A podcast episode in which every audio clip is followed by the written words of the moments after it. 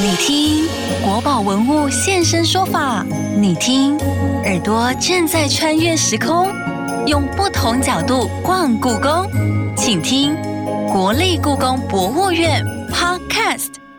欢迎你收听国立故宫博物院 Podcast，我是阿哲。我们这个节目已经制播，即将要迈入两周年，所以也希望大家来为这个节目命名票选。那故宫 Podcast 命名票选活动已经开跑了，你只要到故宫官网的活动专区投票，选出你比较喜欢的创意名称，你还有机会拿到故宫文创小物。活动的链接我们也会放在这个 Podcast 说明当中。好，那今天。我们要来聊的是目前正在故宫南院所展出的《法华经》及其美术特展。为什么《法华经》备受佛教文化推崇？而《法华经》为什么又能够成为影响东亚佛教文化圈很重要的佛典？今天我们就特别邀请到了故宫南院处钟子莹助理研究员，同时钟老师也是这一次特展的策展人。欢迎钟老师，你好，大家好。对于很多人来说，《法华经》就是佛典啊。那如果一般民众并不是佛教徒，在进入接下来我们要聊的特展，你会建议大家带着什么样的心态来收听，或者用什么样的心态来欣赏这一次的特展呢？我想先做个譬喻哦，呃，其实很多的世界著名的作品都是跟宗教有关的，比如说《最后的晚餐》，嗯，比如说米开朗基罗的哪件作品？哈，《法华经》它是个宗教题材，它转变成这个艺术。如果你是佛教徒，当然你就要来朝圣哈，那不会耶。那如果你不是佛教徒，我想就像你想象，哎，我们去看《最后的晚餐》的时候的那种心态，这些艺术家他怎么样？把宗教经典里面最震撼人的那个情节，把它转变成美术图像。嗯哼哼哼哼。所以在这一次的展览，它的标题就很清楚嘛，《法华经及其美术》。所以不单单只是《法华经》，而是《法华经》所衍生出来很多人的艺术作品。啊，是的。对于《法华经》有这么一说，就是习得此经者呢，可以成佛。因此，也有人说，《法华经》就是成佛之书。它总共有六万多字，分为七册。它有什么样的理念，能够成为一部传了这么久的佛经，而且还能够横跨各个国度，然后感染很多信奉佛教的人？首先，那个《法华经》它的原文是梵文，好，那它是的文本的定稿哈，是在西元啊一世纪到二世纪左右的印度。它提到很多概念啊，但其实最重要的就是。法华经，它跟大家保证了，人人都有这个潜力，所以你可以说它是成佛保证班。在过去佛教的发展里面，从释迦牟尼佛在世的时候，我们一般称为原始佛教。那他入灭之后，大概最初的五百年。啊，我们称为部派。那为什么称部派呢？因为当时对于就是老师所说的言论的解释，其实产生了一些不同的看法，就产生了所谓的分裂啊。两个比较大的阵营吧，一个就是比较保守的，其实跟我们现在看政党或什么，其实是有雷同之处了哈。就是一个是老师怎么说，我们就是呃怎么做啊，比较属于保守传统的。我在提示这个保守传统，我们不该去用负面的呃去理解它啊，就是啊。那另外一个就是，哎，那有新的时代，应该要有相应的新的做法，于是有革新的这么一一派。那保守的就会说，你这个不遵从既有传统。后来的就是就会说你这个根本尸骨不化哈，其实是有对立的。好，对，那《法华经》就是产生在这个一个其实对立很严重的这个时期，这个时期就是所谓的革新那一派，它慢慢发展出一个我们修行的目的跟传统有不同的见解，他自己称自己为大圣。就伟大的车子啊，那就贬低这个传统的说是小的，因为我们修行的主要目的是要利益他人，帮助他人。法华经就是这么一部的经典，提出了人人可以成佛，不是躺着就可以成佛啊。那你要做一些事情，他提到了行菩萨道。效法菩萨的精神，去广大的去帮助他人，而这个概念呢，其实就形成了。其实我们今天对于佛教很大部分就是生植于这样的信念哦。所以这部经典，它其实在一开始在印度的时候，其实是被认为是有点是异端。我刚刚说了，其实之前没有这么说，所以保守的，就说你这个根本不是，甚至在《法华经》自己本身都有说自我问答哈，就是诶，我一开始觉得这个是魔说啊，那后来怎样怎样怎样，那我确认了这个确实是老师所说的，那正是这样的一个一开始被认为是异端，那经过呃他的这个呃漫长的发展的传播的过程里面，它呃影响了整个东亚。然后影响了我们今天对于佛教的，就是的的的基础的认识，嗯啊，所以它它就是这么一部一部经典呢。最后是把大圣跟小圣归为一体啊，是的，他在叙事的策略上并没有要去批判或者说贬义打压保守的，是他用了一个很有趣的叙事策略。他说：“哎，我们讲的目标是人人成佛，而且要行菩萨道，但是不是说以前说的就。”就是错的，就要去否定他。他用了一个说：“诶，我们可以把它理解为我们的老师释迦牟尼佛在一开始的时候，呃，因为大家的支持还不够，所以他讲的是比较粗浅的法门。等到大家资质成熟了，他才讲出圆满的法。两个都是老师说的，啊，都是对的，只是因为观众的程度的不同。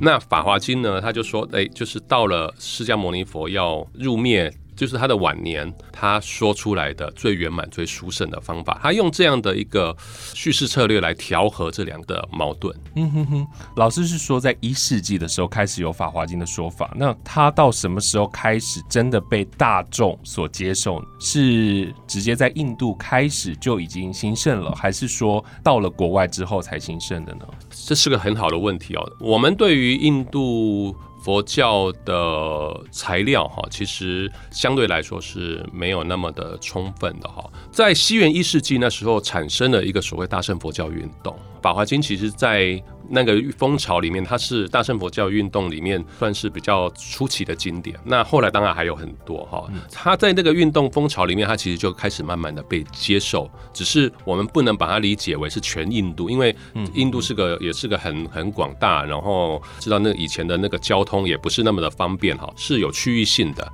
啊。但是呢，它透过了整个丝绸之路传到了中国。一开始，它也只是个释迦牟尼佛所说的经典。三世纪、四世纪的时候被传到了中国，被翻译成汉文。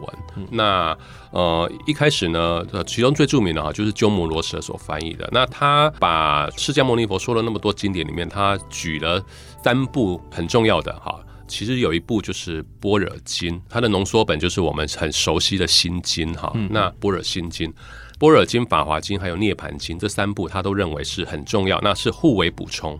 啊，到了更晚期，大概在五世纪、六世纪隋代的时候，有一位叫智者大师的，那他就提出了，这是释迦牟尼佛所说的经典里面。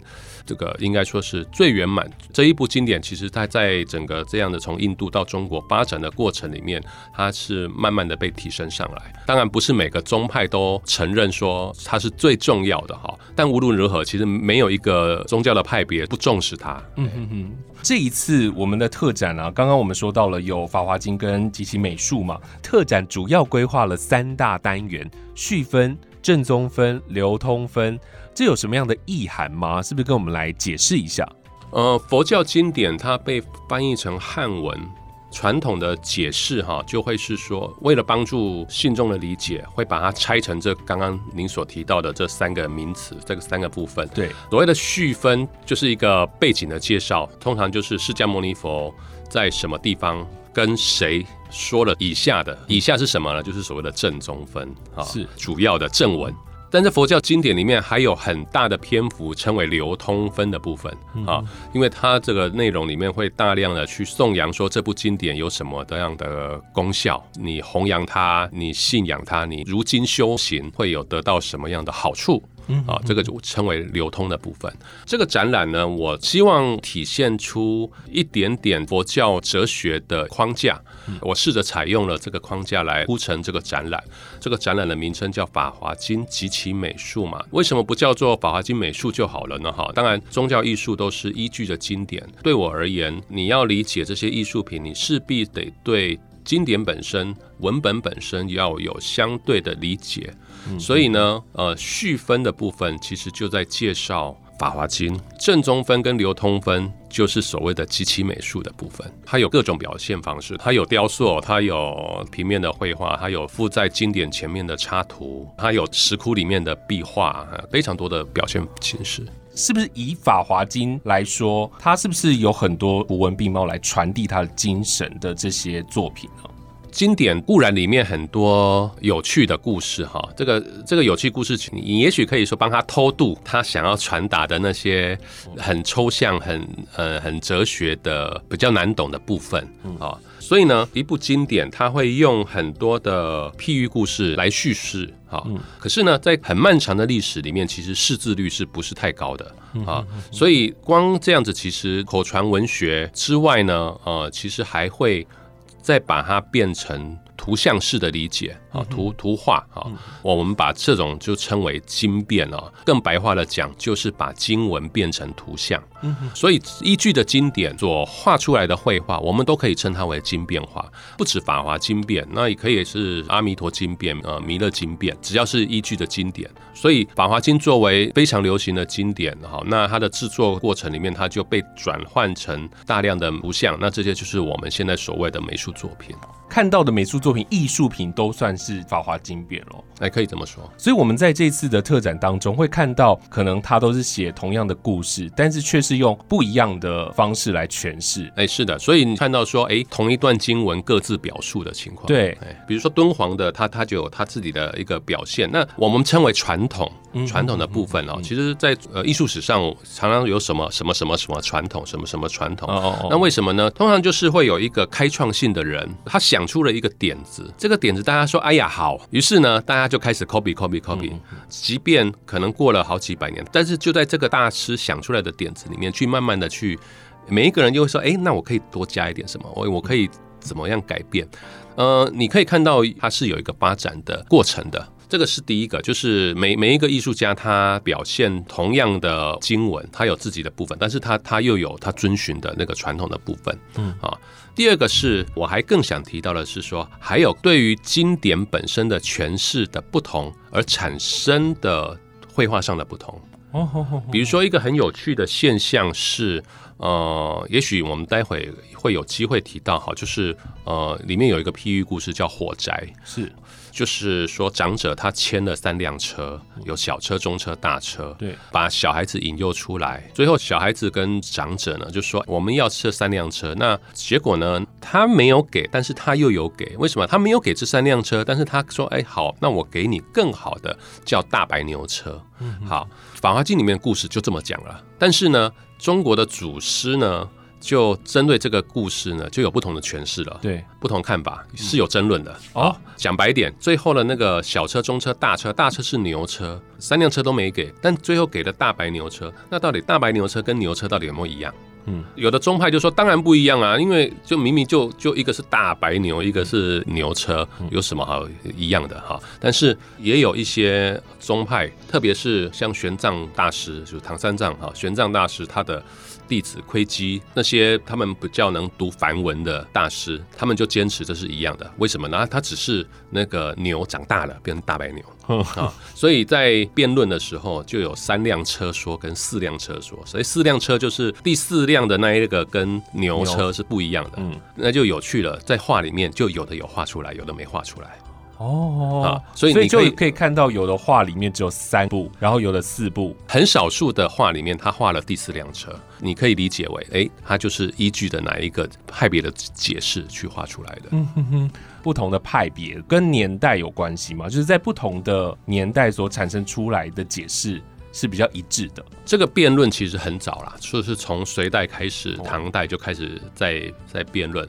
呃，呃，我们的美术作品里面能呈现这种辩论的，老实说不多，是哈，是因为，但是你可以看到很少数的体现出了，哎，这个很有趣的部分。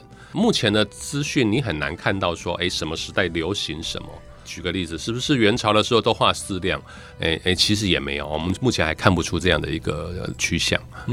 刚刚老师说，在展场当中会有很多相同的章节或者是故事哦，用不同的方式来呈现。那你会给想要看展的朋友什么样的一个建议，或者有没有比较容易切入的观赏方式啊？《法华经》总共二十八个章节了哈，光美术主题跟我们我这次展出的作品有关的哈，我们就归纳出了五十个。啊，五十个主题，所以有一，但是我用了一个统一的编号系统，也就是说，同样是七，哎，你就知道这个七就是个密码哈，所指都是火宅域啊。那所以呢，你你可以。透过我们后面的图文版，很快速的去找到说，哎，你你在展场你可以看到哪个地方有火灾鱼？了解了解了解，就是找相同的编号，然后去一一的来比对哦。好，那我们现在先休息一下，要进入故宫爆卦的单元，那待会我们再回来继续聊。故弄玄虚，真有其事。故宫爆卦，你来猜猜。你一定听过《伊索寓言》的各种故事，在佛教世界中，《法华经》也透过寓言和譬喻讲述佛法，弘扬教义。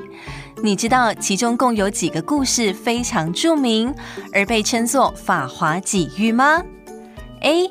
法华七喻，B. 法华八喻，C. 法华九喻，D. 法华十喻。故宫爆卦，稍后解答。今天的故宫爆卦，我要直接来请老师为我们解答。因为《法华经》就是以譬喻故事闻名嘛，在《法华经》其中最著名的譬喻故事有几大故事呢？是《法华经》二十八品，我刚刚说了有五十个美术主题，哈，那里面它有非常多的譬喻故事，其中最著名的是七个。没错，就是今天的答案《法华七喻》。这个说法很早了，在印度的祖师世亲论师啊，他所写的《法华经论》里面就有讲述了，而且他特别提到一个很有趣的事情，他说这七个故事啊，我是针对七种不同的人的特质、独有的心病而讲的七个药方。这七个药方，刚刚老师前面有特别讲到一个火宅玉嘛，是，还有琼子玉、药草玉、化成玉。细珠玉、寄珠玉跟良医玉，前头老师有提到火宅玉嘛？那刚刚说到了另外一个譬喻故事，琼子玉也出现在很多的作品当中。老师是不是也跟我们说说琼子玉的故事？其实琼子玉不是释迦牟尼佛说的。哦，火宅立语里面就是释迦牟尼佛讲了抽象的义理，其中资质最高的弟子叫舍利弗的，他懂了，但是他看看其他的同学，哎呀，他们还不懂，程度不够，哎，是程度不够，所以呢，他就代为发问，他就说，老师，你可不可以再用譬喻故事再讲一次啊？于是呢，释迦牟尼佛就说了所谓的火宅哦，就说有很腐朽的房子哦，那么。失火了，这个这个房子，这个是个豪宅，可是藏污纳垢的哈，因为很老旧了哈，有里面有毒蛇，有蝎子，有鬼怪。但是小朋友呢，在里面玩的正开心，他们的父亲呢，在屋外看到房子着火了，然后一直呼喊着小孩快点出来，快点出来。可是小孩在里面哪在继续玩？对，不知死活。于是呢，这个父亲呢就牵了所谓三辆车，这是给你们玩具，于是就引诱他们出来了。好，然后最后。这个小孩就说：“哎，父亲，父亲，我们的玩具。”然后，于是父亲就给了大白牛车。好，这是火宅玉讲的故事。那悟性高的，也许应该已经听出了他的譬喻啊，就是这个世界就是火宅，我们凡人就是这个小孩子。那释迦牟尼佛就是这个父亲，在屋外呼喊着我们出来，但是我们沉迷于感官，不知道死活啊。于是他就用了不同的。方便的方法诱导大家，呃，出来啊！最后呢，其实人人都有成佛潜力，我们就是这个大白牛车，指引着大家往美好的世界前进。这样好，是，这是火灾。于是呢，这些资质中等的弟子们听了这个故事之后，就了解了。哎呀，那个老师啊，我您您讲的，我们终于了解了。那怎么样证明我们了解了呢？我也讲个譬喻故事来证明说我们了解了。于是就讲这些资质中等的啊，就讲了穷子玉啊，呃，而且他们是带着有点悔悟的，就是哎呀。怎么我现在才理解到的这个心态来讲，他就说有个小孩子跟他的父亲从小就失散了，所以呢，那没有爸爸靠嘛，那所以就穷途潦倒。嗯，那故事就是过了四十年后了，有一天他就经过了他父亲的豪宅前，那个父亲就认出了，哎，这是我当年失散的儿子，就快点要派人去把他拦下来。这个穷子呢，走在路上，突然莫名其妙被人家拦住，他以为他犯了什么错，就吓得晕倒了。哦，那个父亲就说，哎呀，先把他给放了。那后来呢，又派人说这样吧，我我来聘你，你帮我来打扫的。于是呢，他就住在茅庐里，就开始替他打扫、清洁、卫生这样子哈。嗯呃，慢慢慢慢的，然后再给予他更多的任务，最后他成为了整个豪宅的总管。嗯哼啊，呃，但是他自己心里都还是觉得，哎，我只是代管的，他还是没有认为说他有多么的厉害哈。嗯到了最后呢，父亲就当众的宣布，哎呀，其实你是我的儿子，我的所有财产都是你的。那是什么意思呢？这些资质中等的弟子呢，就一开始，哎呀，我们就像那个穷子啊，我们一开始呢，就是完全的不知道，其实我们都有成佛的潜力。嗯啊，我们觉得我们自己很卑微，甚至呢，就是做一些低贱的工作，然后就感到满足了。一直到最后，释迦牟尼佛才跟我们说，我们都有成佛的潜力，那不要妄自菲薄。于是大家就恍然大悟，哎呀，原来我们都是富家子啊！是每一个人都其实是可以拥有很多的，然后每个人都可以成为那个继承的。对对对，其实那就是释迦牟尼佛所觉悟的道理。所谓的成佛，其实不是说成为神仙的，是释迦牟尼佛所觉悟的那个道理、那个境界，是人人都可以到达理解的理解跟到达的。接着故故事一直演下去，所以呢，第三个譬喻故事叫药草运，又有另外一群更资质更差的人，又讲了另外一个故事来表示他们的理解。嗯所以在这一次的展览当中，是不是也可以看到很多譬喻故事穿插在各个美术作品当中？啊，是的，就是你就可以看到在敦煌的壁画里面它是怎么表现的。那在那个佛教经典的前面的插图，它分成七册，那他们是怎么去表现的？有各种不同的表现形式。哦哦，了解了解。当《法华经》发展成抄写本的时候啊，它是全抄还是有一些段落的选择呢？呃，基本上都是全抄啊，就是六万九千字就是全抄。但是呢，其中有一个特别的章节叫做《观世音菩萨普门品》，我们又简称观音普门品。这个是比较特殊的一个章节，在传进来没多久，它就独立了，呃，甚至给它一个名字叫做《观世音经》。嗯哼，啊，那因为它独立了，所以也有专门只抄观音普门品的变成一个独立的佛经了，佛哎典了。这样哎是。的，嘿嘿。哦，所以在这一次的展览当中，也会有单独的作品。呃，也也有很多的观音普门品经典的的插图跟写经。这一部经典确实，因为它就两千多字了哈，嗯，比起六万九千多字，所以它就更适合你天天念诵。嗯，那就变成了一个算是日常，只要是佛教徒每天要做的功课里面的其中的一个功课，就是去念诵观音普门品。说到这个抄写的部分，有看到《法华经》的宋刊书写本。所谓的书写本是什么意思啊？其实也有原刊书写本，那个所谓的书是指苏东坡，呃，就北宋的大书法家呃苏苏东坡的字体。那呃，其实我们很难说那个是苏东坡的原机哦。原稿去把它翻科的哈，应该不是啦哈。就像宋代以后的书呃书体，我们常常用欧阳询体，也有用颜真卿体，那当然都不是颜真卿自己本身曾经写过。那一样的，苏苏东坡他是北宋末的人嘛，到了南宋时候他就被非常推崇。嗯哼，然后于是，在那个时候开始就呃宋元那一段时间就开始有所谓的苏东坡体的那个版本版本的出现，哦，所以在这一次展出，就是说在宋朝，然后流传苏东坡他的字体，仿他的字体书写的《繁华经》。所以在这一次里面也有看到颜真卿写的这个字体，因为那个字体就是我们小时候学写书法的字体嘛。嗯一个作品叫做《大唐西京千福寺多宝佛塔感应碑文》，对不对？是的，您刚刚念到那个很长的一串哈，《大唐西京千福寺多宝佛塔感应碑》嘛，那其实它简称就多宝塔碑。哦我们小时候写书法，那写颜真卿书体的时候，常会临摹到的一个法帖。嗯啊，那以前本来这种就是快点交功课，写一写就可以去玩了哈。那从来没有理解那个里面是什么内容。其实它是唐代的时候有一个和尚叫楚金的哈，每天做的功课就是在念念诵《法华经》，然后有一天晚上他念到多宝塔的那一段的时候，他就感应到多宝佛塔就涌现，于是他就泪流满面了哈。于是他就发愿，他要盖一个多宝塔。这个颜真卿的这个多宝塔碑，就是在记载这一个多宝塔新建啊、呃以及之后发生的一些呃有点呃呃灵异故事啊，也就是 灵验故事了哈啊，有点奇迹哈，这样一个记载。这个这个禅师呢，他发愿要这么做，然后他的诚心感动了天，于是呢，天呢就把他要做的这件事情入梦给了。唐玄宗，嗯，当时的皇帝唐玄宗，于是唐玄宗就梦到了，哎呀，就派了太监去找，就找到了。于是最后唐玄宗确实就出资来帮助把这个佛塔给盖了起来。盖了起来之后呢，里面其实还讲到他们后来就依的皇帝的命令。呃，就就还还做了非常多的跟法华有关的那个修行供养的仪式，啊，也因此就被当时的文人就就是写成了一个碑，然后由颜真卿来书写。是啊，这个碑其实还在，当年立下来那个碑还还在，现在在西安的碑林。是啊，多巴塔碑是颜真卿的早年的代表作，所以他在书法史上是非常有名的一件作品。嗯好，那我们自己故宫是有收藏的是。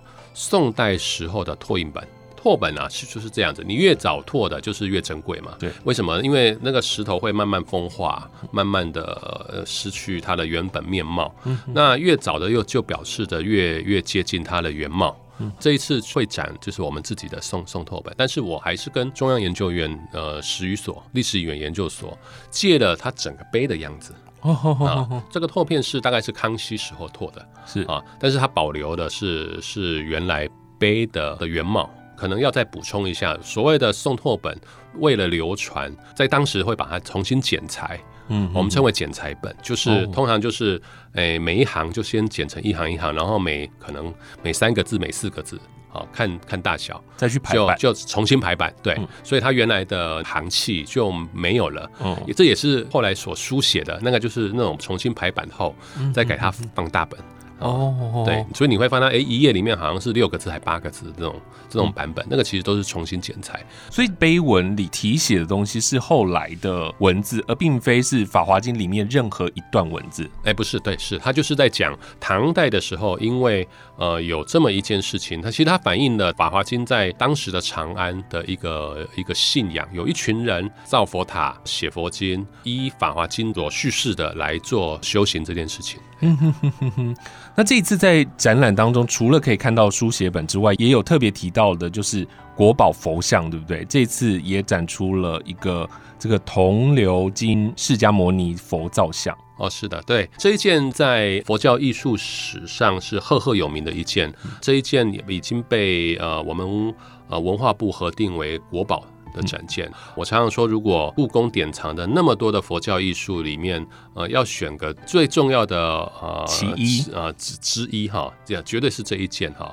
它的正面就是呃释迦牟尼佛呃坐在台座上，啊，那后面有非常漂亮的背光。它的台座上有很清楚的纪年是北魏太和元年。嗯，也许我们要从更宏观的历史来理解这个佛像哈，就是佛教传入中国乃至整个东亚哈，南北朝是很重要的奠基的时期。嗯哼，其中最重要又是北魏太和。嗯，好，我们这一件被核定为国宝的，它是应该可以说是目前全世界。北魏太和的造像里面最漂亮，保存最完整，尺寸最大一件作品。我刚刚讲了好几个罪，对，所以您可以知道说它为什么可以被核定为国宝的原因。它几乎可以代表了这个南北朝佛教里面最重要的一件造像是最大是指多大？四十公分高，四十公分高啊！用铜铸造，然后再整个是呃鎏金镀金把它镀上去。是，通常把这种在艺术史上称为标准品，就是它有很明确的纪年。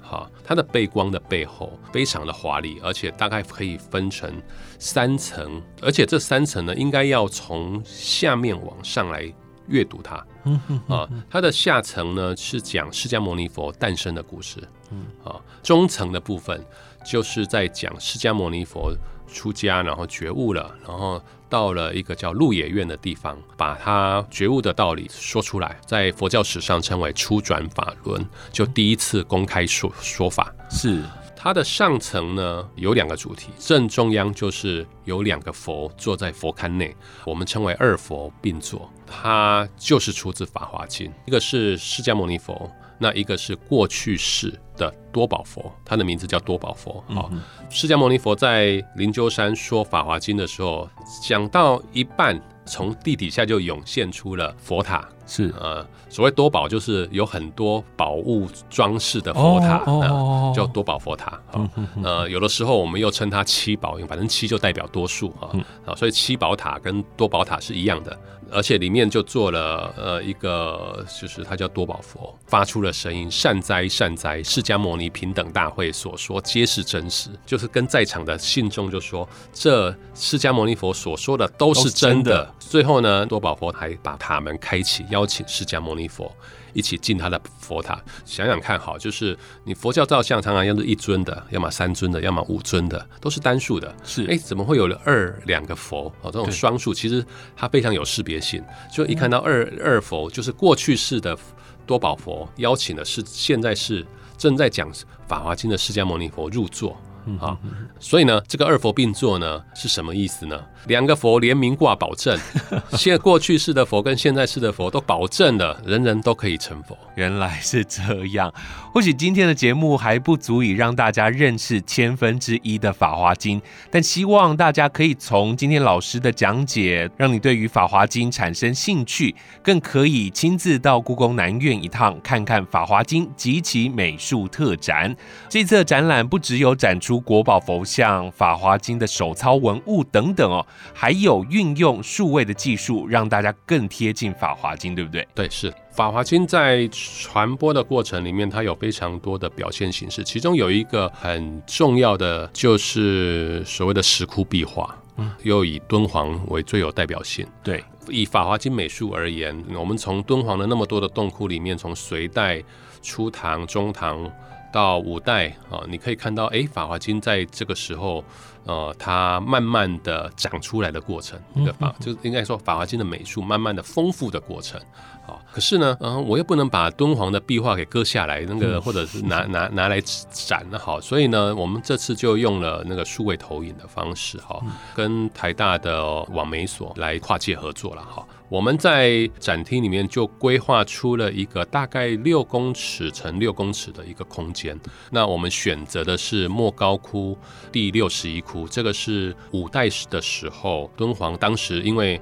呃，唐代已经灭亡了，后续的中原王朝其实对敦煌是没有实质掌控力的。那当时他们有地方上的政权，曹氏政权，那他们所出资开的是一个五代时期非常具代表性的一个窟。那呃，我们选择它的原因是，除了它是五代的代表窟之外，它以《法华经》而言，它从隋代一直发展到这个时候。应该就是一个集大成的时候，所以呢，他把《法华经》二十八品，他画了二十二品的内容，哇，都都画上去。所以你可以在现场，你可以看到我把它输出了一张图哈，那上面我刚刚不是说有编号嘛？对，编满了编号哈，这总是 就是一个集大成。那我们这次呢，就用了那个虚拟的技术，虚拟出整个洞窟，就是哦，你可以知道哦，原来第一个敦煌六十一窟的《法华经》，他画了。那么多的内容，那里面我们选重要的去做解说。嗯，然后呢，原来它是在六十一窟里面这样的一个位置，然后整个原来六十一窟是可以投影出来是一个那么大的一个空间。嗯，哎，甚至你如果到现在在六十一窟，它原来中间有一个佛坛哈，那个佛坛上面其实现在已经没有塑像了。但是呢，我们透过文献，透过呃现场的遗迹，我们可以知道当时。这中间其实是个文书箱，所以甚至这一次的这个虚拟投影，我们甚至把中间的坐像用虚拟的方式复原了。怎么那么厉害？怎么复原的？我们透过三个半面的墙壁，那你从那个最佳观测点，你就可以看出哦，原来他们当年的样子，如果塑像还在的时候，应该是什么样子的面貌？嗯哼哼。我其实每次在准备资料的时候，我都很想要重去 现场看。今天听完了老师说了这样子的介绍，其实有很多的细节，真的还是要亲自到南院去看看这个展览。走一遍、两遍、三遍、四遍这样子绕，可以更知道里头的文化意涵。好，今天真的非常谢谢老师提供我们这么棒的讯息，谢谢，哎，谢谢。今日参观时间已结束，敬请期待下集故宫 Podcast。